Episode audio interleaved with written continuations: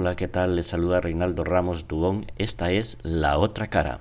Comienzo este podcast con la Quinta Sinfonía de Beethoven. No sé qué diría Beethoven sobre esta Europa que estamos viviendo en este momento. Esta semana en Europa estuvo marcada por la sentencia del Tribunal Constitucional alemán al poner en duda el programa de compra de deuda puesto en marcha por el expresidente del Banco Central Europeo, Mario Draghi.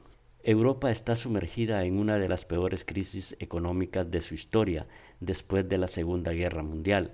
La contracción de la economía europea generada por la COVID-19 requiere de decisiones contundentes a fin de minimizar el impacto o que el periodo de recuperación de la misma se realice lo más pronto posible. La crisis financiera de 2008 puso en peligro la integración de la Unión Europea, cuando Grecia, el país más golpeado, Portugal, Italia y España, miraban cómo su deuda soberana se disparaba respecto a la alemana, bono de referencia en Europa, y rondaba el bono basura, pero gracias a la intervención del Banco Central Europeo de la mano de Mario Draghi, con su célebre frase el BCE está dispuesto a hacer lo que sea necesario para preservar el euro. Y créanme, será suficiente, dijo el 26 de julio de 2012. Esa respuesta fue suficiente para poner a salvo la moneda única y en consecuencia la Unión Europea pero el Tribunal Constitucional de Alemania ha puesto en duda aquella acción llevada a cabo por Draghi, pues considera que el BCE se pudo exceder en sus competencias en la compra de deuda soberana, al no tener en cuenta la proporcionalidad.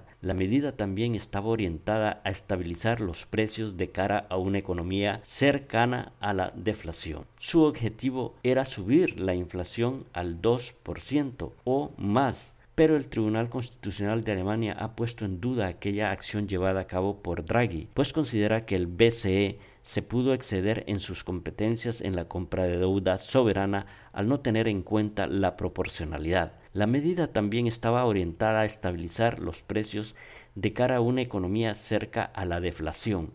Su objetivo, subir la inflación al 2% o más. Ahora el alto tribunal alemán pide explicaciones al BCE. Este choque institucional entre el Tribunal Constitucional de Alemania y el Banco Central Europeo llega en un contexto difícil, puesto que se tiene que hacer frente a una situación similar a la de 2012, pero que no es sistémica, sino coyuntural. Los organismos, sean estos de justicia, financieros o de otra índole, están para solventar crisis y problemas en entornos de extrema dificultad y no para colocarse palos en las ruedas unos a otros. La presidenta del Banco Central Europeo, Cristina Lagarde, fue contundente al responder al Tribunal Constitucional alemán, al asegurar que la institución es independiente y rinde cuentas ante el Parlamento Europeo, y añade que los bancos centrales, incluido el BCE, seguían por su mandato, por lo que haremos todo lo necesario para cumplirlo, ¿Y cómo lo ha demostrado? Incrementando esta semana la compra de deuda en un 54%.